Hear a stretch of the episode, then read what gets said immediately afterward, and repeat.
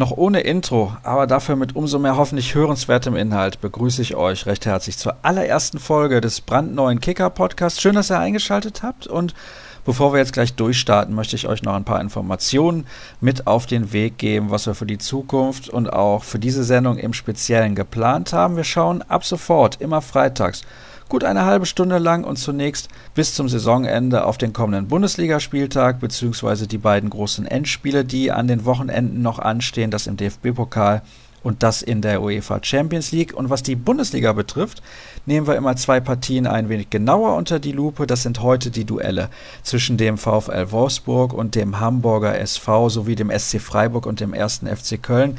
Denn wir konzentrieren uns auf den Abstiegskampf und insbesondere in Wolfsburg, aber auch in Hamburg und eigentlich bei allen Nordclubs ist Thomas Jiete sehr gut informiert. Hallo Thomas. Hallo Sascha. Vielen Dank, dass ich beim ersten Mal dabei sein darf. Ja, das freut mich, dass du zugesagt hast und es gibt natürlich einiges zu besprechen, denn der VfL Wolfsburg bestimmt momentan ein wenig die Schlagzeilen, weil Horst Held, der absolute Wunschkandidat für den Posten des Geschäftsführers, nun doch in Hannover bleibt. Das ist schon nochmal so eine Art Rückschlag, auch wenn es natürlich nicht direkt mit dem Spiel zu tun hat, für die Wölfe meiner Meinung nach. Das ist ein schwerer Rückschlag und das wird auch den HSV, den, den, den VfL vor dem Spiel gegen den HSV schwer getroffen haben. Und ich will gar nicht ausschließen, dass das nicht vielleicht auch Auswirkungen auf dieses Spiel hat. Denn die Mannschaft, das ist klar, bekommt das alles mit, was rund um ihren Club da passiert. Und da gibt der VfL momentan ein ganz, ganz fürchterliches Bild ab. Und man ist fest davon ausgegangen in Wolfsburg, dass Horst Held der neue Geschäftsführer wird, hat alle Anstrengungen unternommen, um den Manager aus Hannover rüberzulocken nach Wolfsburg und ist letztendlich an Martin Kind in Hannover gescheitert und man steht jetzt dort erstmal ohne jemanden da. Olaf Rebbe ist praktisch entmachtet, dadurch, dass Hannover jetzt auch die Gespräche mit Horst Held offiziell gemacht hat. Ich weiß nicht, wie das funktionieren soll am Wochenende, ob Olaf Rebbe da wirklich noch derjenige sein soll, der nach dem Spiel erklärt, wie es weitergeht. Also das ist eine ganz, ganz kuriose Gemengelage in Wolfsburg aktuell. Ich finde ja, und ich möchte da Olaf Rebbe nicht so nahe treten, dass ich mich so in den letzten Jahren gefragt habe, seitdem auch Klaus Allofs da nicht mehr im Amt ist, wer ist eigentlich das Gesicht des VfL Wolfsburg? Ging dir das auch ein bisschen so?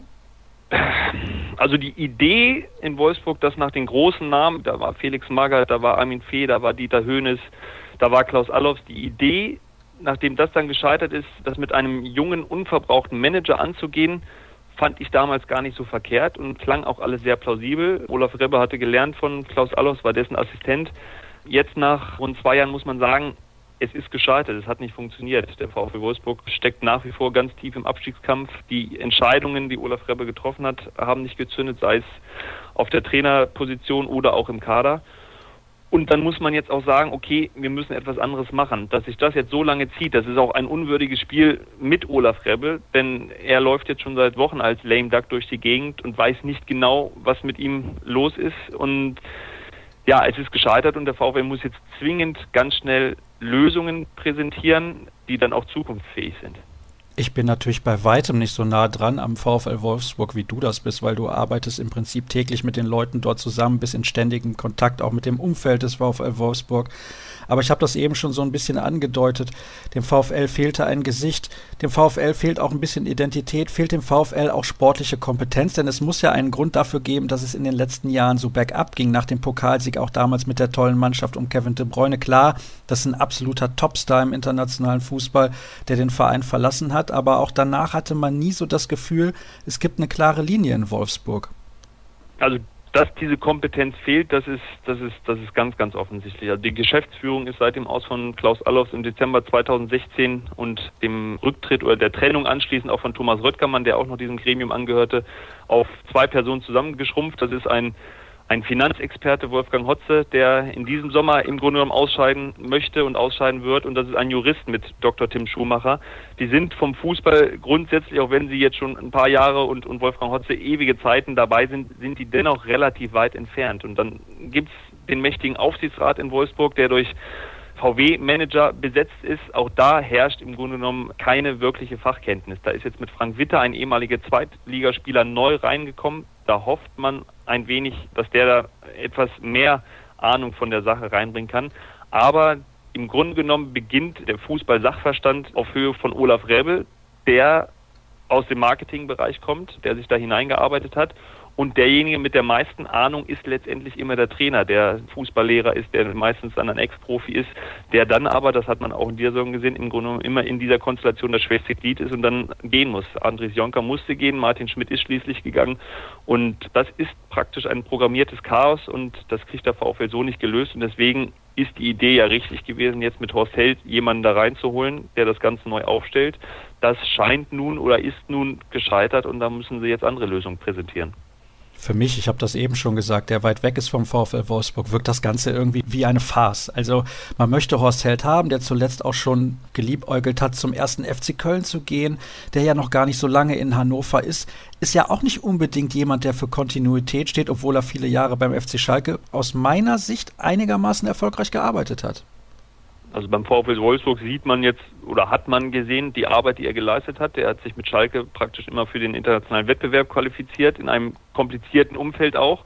Der hat in Hannover jetzt den VfL selbst überflügelt als Aufsteiger, was dann auch erstmal für ihn spricht und dessen Transfers weitestgehend gut funktioniert haben und die Trainerentscheidung zu André Breitenreiter, dass man dann auf die Idee Horst Held kommt, finde ich nachvollziehbar und dann auch verbunden mit der Hoffnung, dass das dann in Wolfsburg etwas länger dann funktioniert. Also das war alles nachvollziehbar, das ist eine gute Idee gewesen. Das Problem ist, dann hätte man es jetzt umsetzen müssen, gerade dann, nachdem die Gespräche öffentlich wurden und auch ein letztes Treffen von Held am, am Mittwochabend mit den Verantwortlichen des VfL am Flughafen in Braunschweig.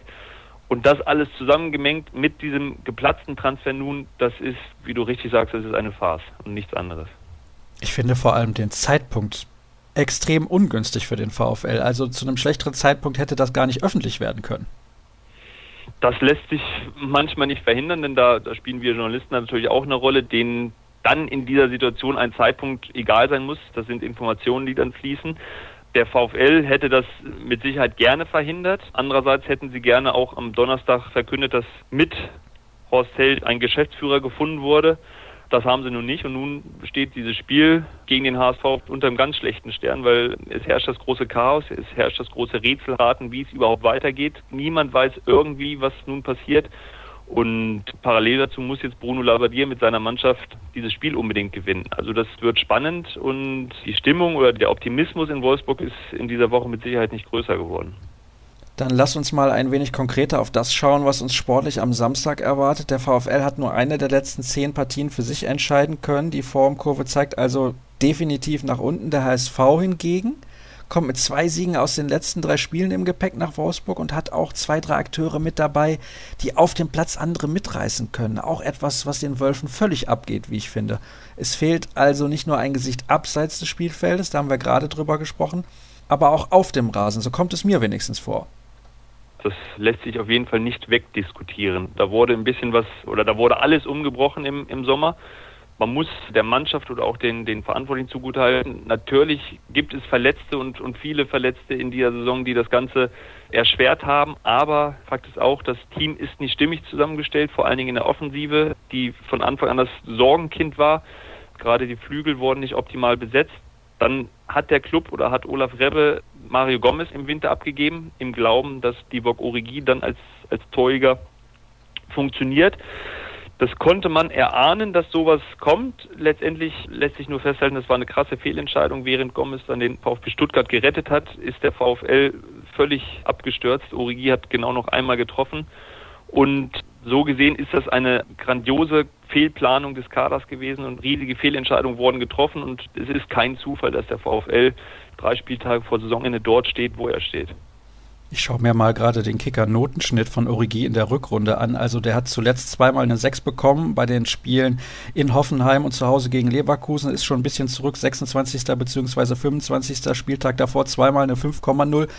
Und jetzt ist das derjenige, der den VfL zum Klassenerhalt schießen soll. Das kann ich mir irgendwie nicht vorstellen. Zuletzt fünfmal hintereinander nur eingewechselt.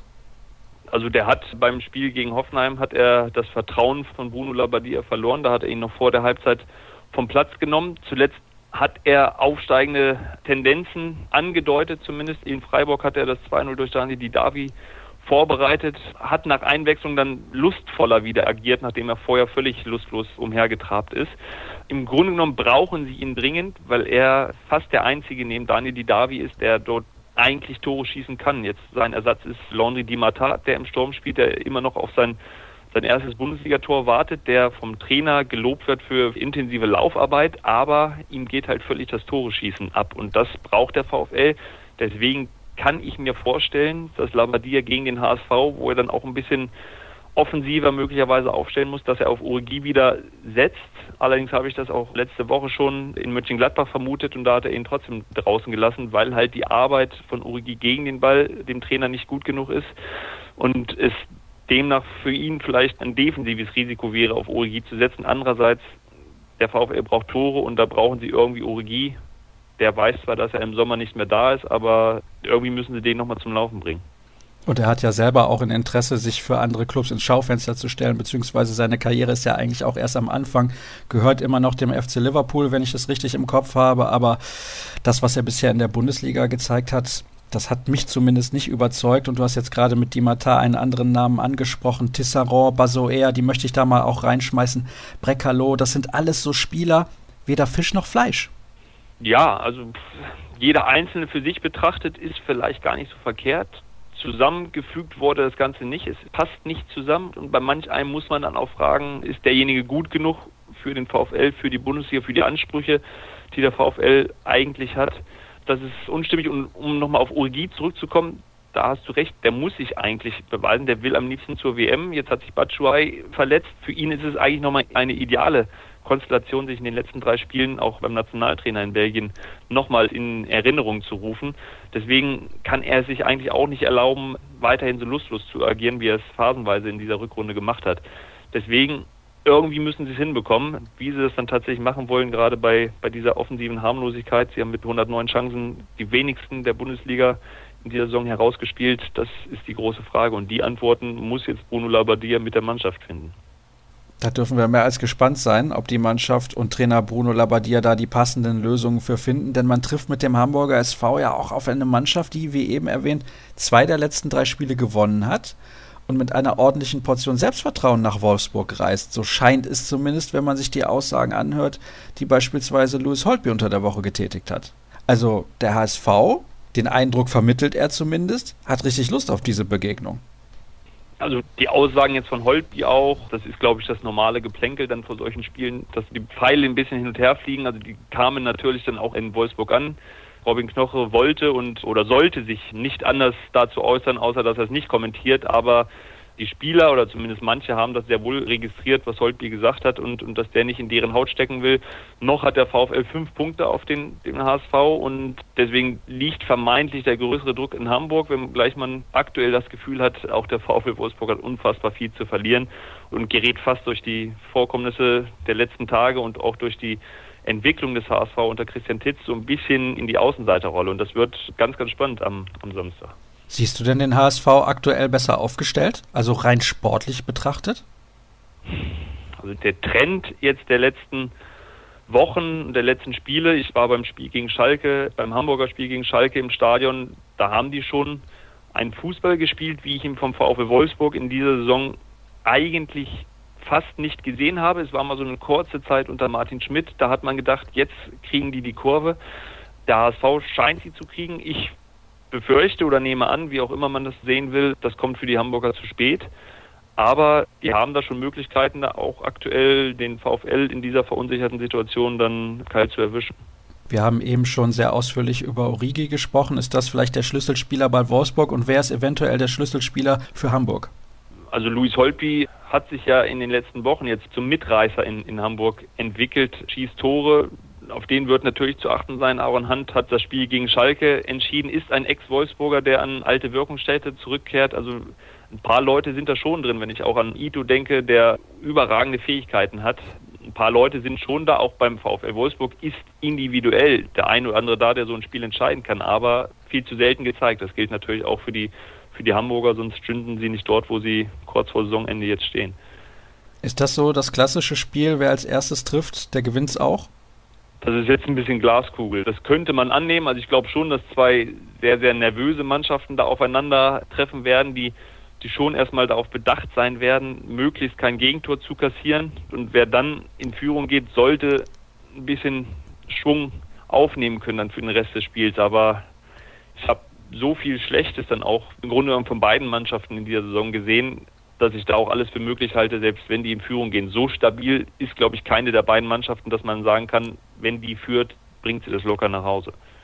Du darfst gerne ein wenig konkreter werden, was deinen Tipp angeht. Also du musst mir keinen ganz konkreten Ergebnistipp nennen, aber in welche Richtung tendierst du? Also nach den Eindrücken der vergangenen Tage in Wolfsburg muss man fast befürchten oder muss man fast annehmen, dass Wolfsburg dieses Heimspiel verliert. Andererseits haben die jetzt 15 Mal in dieser Saison unentschieden gespielt. Der Hamburger SV ist keine Übermannschaft. Deswegen tippe ich auf ein 1 zu 1. Gut, Thomas, dann sage ich vielen Dank. Nicht nur für deinen Tipp, ist ja klar, sondern vor allem natürlich für deine Einschätzung rund um die Partie zwischen dem VfL Wolfsburg und dem Hamburger SV und den Einblick in die durchaus chaotische Lage bei den Wölfen. Und wie schon zu Beginn angekündigt, schauen wir jetzt ein wenig intensiver auf ein zweites Spiel auch da steht der Abstiegskampf absolut im Fokus, nämlich die Begegnung zwischen dem SC Freiburg und dem ersten FC Köln. Und deswegen wechseln wir fliegend die Experten in der Domstadt. Kennt sich nämlich Frank Lusem, so hoffe ich doch zumindest, bestens aus. Hallo Frank. Hallo Sascha. Habe ich doch recht, du kennst dich da bestens aus. Ich hoffe, also sagen wir mal so, mitunter ist der Verein ja dazu angetan, dass man sich offensichtlich überhaupt nicht mehr auskennt. Wo findest du das schon, dass du einen Club hast, der mit großer Sicherheit oder großer Wahrscheinlichkeit absteigen wird und zwei der besten Spieler mit Nationalmannschaftspotenzial beziehungsweise WM-Teilnahme bleiben. Das hätte ja vor Wochen niemand, niemand auch nur zu hoffen gewagt. Jetzt ist es eingetreten, Jonas Hector zunächst, dann Timo Horn werden im ersten FC Köln auch in der zweiten Liga erhalten bleiben. Das ist schon, schon ein Ding, das wird nicht jeder Club so von sich behaupten können, diese Atmosphäre zu haben solcher Personal weiter an sich zu binden. Das sind natürlich zwei ganz, ganz besondere Spieler für den ersten FC Köln. Die Meldung um Timo Horn ist ja noch relativ frisch. Gestern ist sie eingetrudelt. Heute dann am Freitag ja die Ausstrahlung unseres ersten Podcasts. Deswegen können wir noch nicht so ganz viel Reaktionen mit in die Sendung einbinden. Aber klar ist alleine schon, als Jonas Hector bekannt gegeben hat, dass er nicht nur in der zweiten Liga bleibt, sondern auch noch seinen Vertrag verlängert war die Resonanz ja unglaublich. Also viele haben gesagt, ja, das passt gar nicht mehr zum heutigen Fußball, aber ich finde, es passt sehr zu Jonas Hector. Absolut, Jonas Hector ist, und das gleiche gilt auch für Timo Horn, der eigentlich der Erste war, schon vor Wochen das Signal gegeben hat, dass es in Köln mit ihm weitergehen kann. Also der Timo hat vor allen anderen davon gesprochen. Beide Jungs sind sehr reflektiert, beide sind natürlich Profis und sind aber so weit, dass sie wissen, es muss nicht immer mehr Geld sein, wenn andere Faktoren greifen. Weil das Geld, das sie verdienen, auch in der zweiten Liga, damit werden sie bis an ihr Lebensende keinen Hunger mehr leiden, wenn sie es auch nur halbwegs klug anstellen. Und ich bin überzeugt davon, dass dies eine sehr, sehr große Rolle spielt, diese weichen Faktoren, dass, dass sie sagen, das ist hier die Stadt, in der ich mich wohlfühle, das ist der Verein, in dem ich mich wohlfühle. Stadionfans, das alles spielt eine große Rolle. Und der 1. FC Köln wird auch in der zweiten Liga einen Schnitt von über 40.000 Zuschauern haben. Da bin ich felsenfest von überzeugt. Und das wird schon, das wird schon ein Erlebnis sein, und diese Spieler machen es zu einem, einem großen Erlebnis für den Club, so eine Saison durchzustehen die dann natürlich sofort im Wiederaufstieg münden muss. Wir wollen natürlich insbesondere auch auf dieses Spiel in Freiburg blicken, denn wenn der FC dort keine drei Punkte mit nach Hause bringt, ist klar, es geht definitiv zurück in die zweite Liga. Aber bevor wir das tun, würde ich gerne noch ein, zwei Fragen stellen zu diesen Personalien. Bei Jonas Hector war es eigentlich so, er hatte mehr oder weniger die freie Auswahl. Es gab ganz viele Clubs, die an ihm interessiert waren. Bei Timo Horn bin ich mir nicht so sicher, denn wenn du Torhüter bist beim ersten FC Köln, dann ist die Frage, welcher Verein muss denn anklopfen, damit du dich ja auch sportlich verbesserst? Es gab in der Vergangenheit immer mal wieder so ein laues Interesse von Borussia Dortmund, da weiß man nie genau, wie sehr die wirklich an ihm interessiert gewesen sind. Vielleicht kannst du da auch noch was zu sagen, aber ich überlege mir, wo muss denn Timo Horn hinwechseln, damit er sich verbessert im Vergleich zum ersten FC Köln? Gab es denn da überhaupt so viele Alternativen für ihn? Das ist ein relativ schwieriges Feld. Es können wir auch nicht seriös beantworten. Was ich weiß ist, Timo Horns Klausel lief am 30.06. aus. Das heißt, heute gibt es noch keinen Torhütermarkt, keinen heißen Torhütermarkt in Europa. Das kann sich aber relativ bald ändern. Wer weiß, wo er da auf dem Karussell gesessen und letztlich gelandet wäre. Dass er Offerten hatte aus England von Clubs, die ihn jetzt nicht vom Sockel gehauen haben, das ist verbürgt. Aber Timo Horn hat sich sehr, sehr früh für den ersten FC Köln entschieden und ich finde das nicht ganz fair, muss ich ehrlich sagen, wenn viele Leute sagen, der ist nur da geblieben, weil er nichts hatte. Also eins ist mal klar, es gibt Myriaden von Profifußballern, die irgendwo hingegangen sind, wo sie gar nicht wussten, wo sie am Ende landen, für einfach mehr Kohle und um der zweiten Liga zu entgehen. Das hätte Timo Horn locker machen können. Also die Angebote hätte er sicherlich gehabt, ob das Watford oder Stoke ist oder Everton oder was auch immer. Aber so tickt der Junge nicht.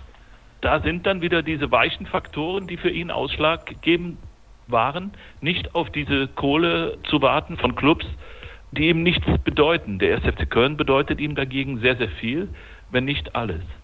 Deshalb finde ich es nochmal nicht ganz fair, diese Karte zu ziehen und zu sagen, der bleibt nur da, weil er nichts anderes hat. Der hätte mit Sicherheit irgendwo anders spielen können, in der ersten Liga spielen können und auch deutlich mehr Geld verdienen können, als er das jetzt tut. Die Vereine, die du übrigens angesprochen hast, also Watford, Everton oder Stoke, bei allem Respekt für diese Clubs, aber da bleibe ich mit Sicherheit lieber beim ersten FC Köln. Ich meine, es ist auch eine fantastische Stadt. Er ist dort zu Hause. Er hat ganz jung angefangen beim ersten FC Köln mit dem Fußballspielen und ist immer bei diesem Verein geblieben und vielleicht wird er auch dort, und das wäre natürlich sehr schön in der heutigen Zeit, seine Karriere irgendwann mal im Trikot des ersten FC Köln auch beenden. Dann kommen wir mal ein bisschen genauer auf das Spiel in Freiburg zu sprechen.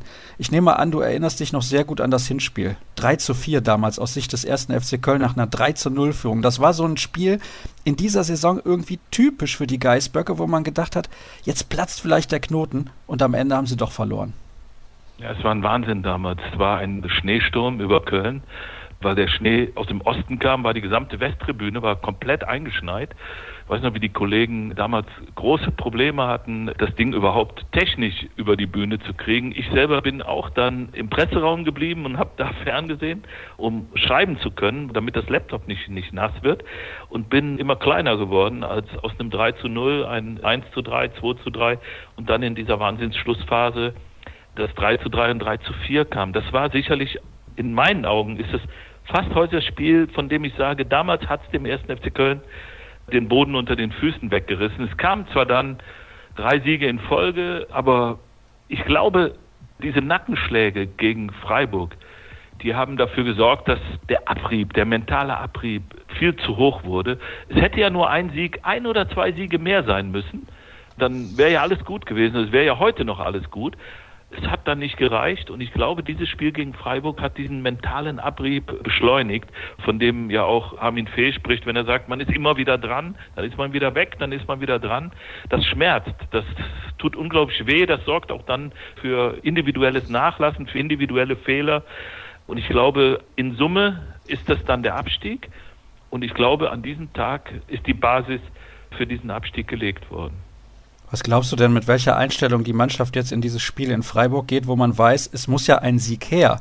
Glaubst du, die spielen dann mal befreit auf? Weil ich während der Rückrunde immer wieder das Gefühl hatte, wenn sie nochmal die Chance hatten, zu Hause gegen Stuttgart, klassisches Beispiel dafür meiner Meinung nach, den Anschluss wiederherzustellen an den Relegationsplatz oder an die direkten Nicht-Abstiegsplätze, dann haben sie es irgendwie verdaddelt.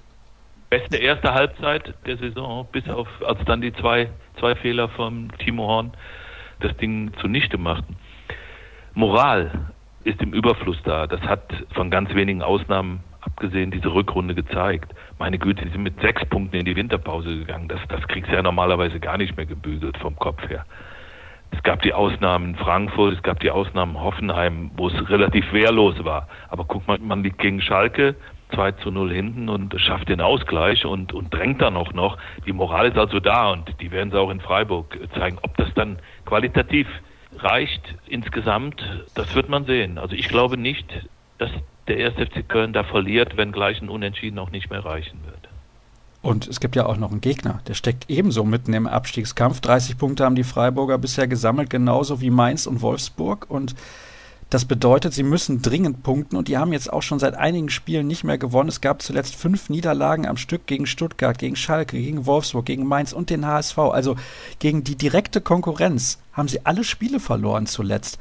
Was glaubst du denn, muss der SC Freiburg tun, insbesondere Trainer Christian Streich, damit die nicht, ich sag's mal so, ein bisschen salopp mit den Hosen voll in diese Partie gehen?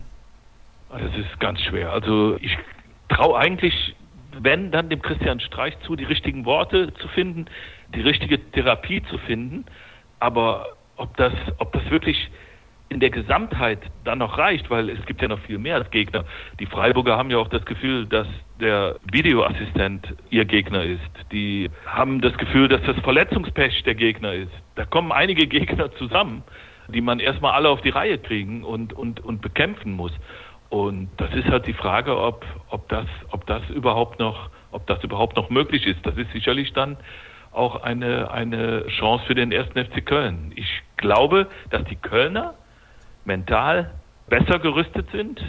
Ich weiß nicht, welche Entschlossenheit die Freiburger an den Tag legen können. Da bin ich nicht nah genug dran, aber es wird sich schon alles sehr verunsichert in den letzten Wochen, in der Tat. Was erwartest du denn da so taktisch für ein Spiel? Ein SC Freiburg, der versucht, Fußball zu spielen und die Kölner, die auf Konter setzen dann? Ja, das sehe ich eigentlich so. Ich glaube, der SC Freiburg kann ja nicht sehr viel anders als versuchen, Fußball zu spielen. Das ist ja in ihrer wie sagt man so schön, in ihrer DNA. Und das ist ja auch gut so.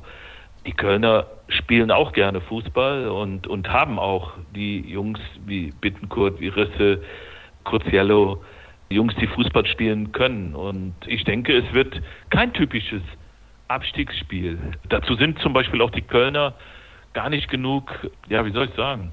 Nehmen wir es mal andersrum. Die Profis vom 1. FC Köln haben so ein Schwiegersohn-Image die sind sehr brav. Ich glaube, gegen Schalke gab es acht Fouls oder so. Das sieht jetzt nicht nach bedingungslosem Kampf um die Klasse aus, ne? wo man sagt, treten, beißen und, und so diese Udo Lattek-Sprüche. Deshalb glaube ich, dass es ein feines Fußballspiel wird. Aber beide tun sich natürlich auch schwer vor dem Tor. Ein 4 zu 3 wird es mit Sicherheit nicht mehr. Das wäre ja auch historisch, wenn es so ein Spiel nochmal geben würde zwischen den beiden Mannschaften innerhalb von einer Saison, vor allem mit dem Spielverlauf, den wir damals gesehen haben.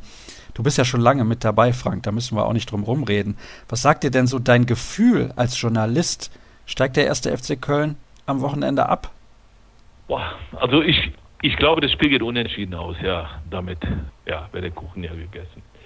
Und dann habe ich da eine Frage noch zum Abschluss. Das ist ja eigentlich schon typisch erste FC Köln auch.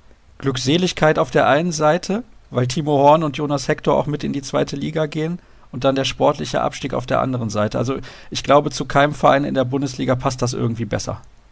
Ja, es ist ja im Grunde genommen auch durch den Verlauf in der vergangenen Saison, als man dann am letzten Spieltag bis acht Minuten vor Schluss war man siebter und auf einmal fünfter und dann diese ganze Entwicklung, die über den Verein hereingebrochen ist, die ja überhaupt nicht absehbar war, Finde ich immer toll, wie da jetzt irgendwelche Nasen sich aus dem Fenster lehnen und sagen, es hätte alles besser kontrolliert werden müssen. Ich meine, wir haben ja alle mitkontrolliert und alle beobachtet und Jörg Schmatke ist zum Manager des Jahres geworden und Peter Stöger war der beliebteste Mensch unter Gottes Sonne und dass die dann auf einmal nicht mehr funktionieren und das auch keinem sagen und der Verein an dieser Eifersucht, gegenseitigen Belauern quasi kaputt geht, das war ja alles nicht absehbar. Ne? Und ja, umso bemerkenswerter ist es, dass man jetzt fast mit fliegenden Fahnen, Pauken und Trompeten absteigt und nicht wie vor sechs Jahren, als es mit der schwarzen Wand da einen Bach runterging und, und der erste FC Köln quasi finanziell, wirtschaftlich und, und vom Image her komplett am Tropf hing. Das ist jetzt ganz anders und das macht einen auch so ein bisschen zuversichtlicher als Beobachter für die kommenden Jahre. Also es kann sein, dass der erste FC Köln als Tabellenletzter absteigt. Der HSV es eventuell noch in die Relegation schafft. Da haben wir eben schon drüber gesprochen zu Beginn unserer ersten Ausgabe hier beim Kicker Podcast. Und trotzdem wäre die Stimmung beim ersten FC Köln irgendwie eine bessere. Naja, es ist so, wie es ist. Der erste FC Köln ist ein Verein, den muss man einfach gerne haben. Das ist zumindest meine Meinung. Also alle Leverkusener und Düsseldorfer oder Gladbacher, die werden jetzt die Hände über dem Kopf zusammenschlagen. Aber ich finde, das ist auf jeden Fall eine Mannschaft, die wir dann hoffentlich zur Saison 2019, 2020 wieder in der ersten Fußball-Bundesliga erleben werden. Frank, auch an dich herzlichen Dank, dass du heute mit dabei gewesen bist und ich möchte euch noch ein paar Hinweise mit auf den Weg geben. Wo bekommt ihr alle Informationen? Das ist ja ganz klar unter kicker.de oder bei Twitter unter dem Handle @kicker und natürlich sind auch die Kollegen von heute dort zu finden, zum Beispiel unter @grafite. Dort findet ihr Thomas Hiete und unter @frankie1960 kann man sich auch ganz gut merken, dort ist Frank Lusheim zu finden. Mich findet ihr dort unter Sascha Start und dann hoffe ich, dass ihr nach der Premiere heute auch nächste Woche wieder mit dabei seid. Ich wünsche euch ein schönes Fußballwochenende. Bis dann.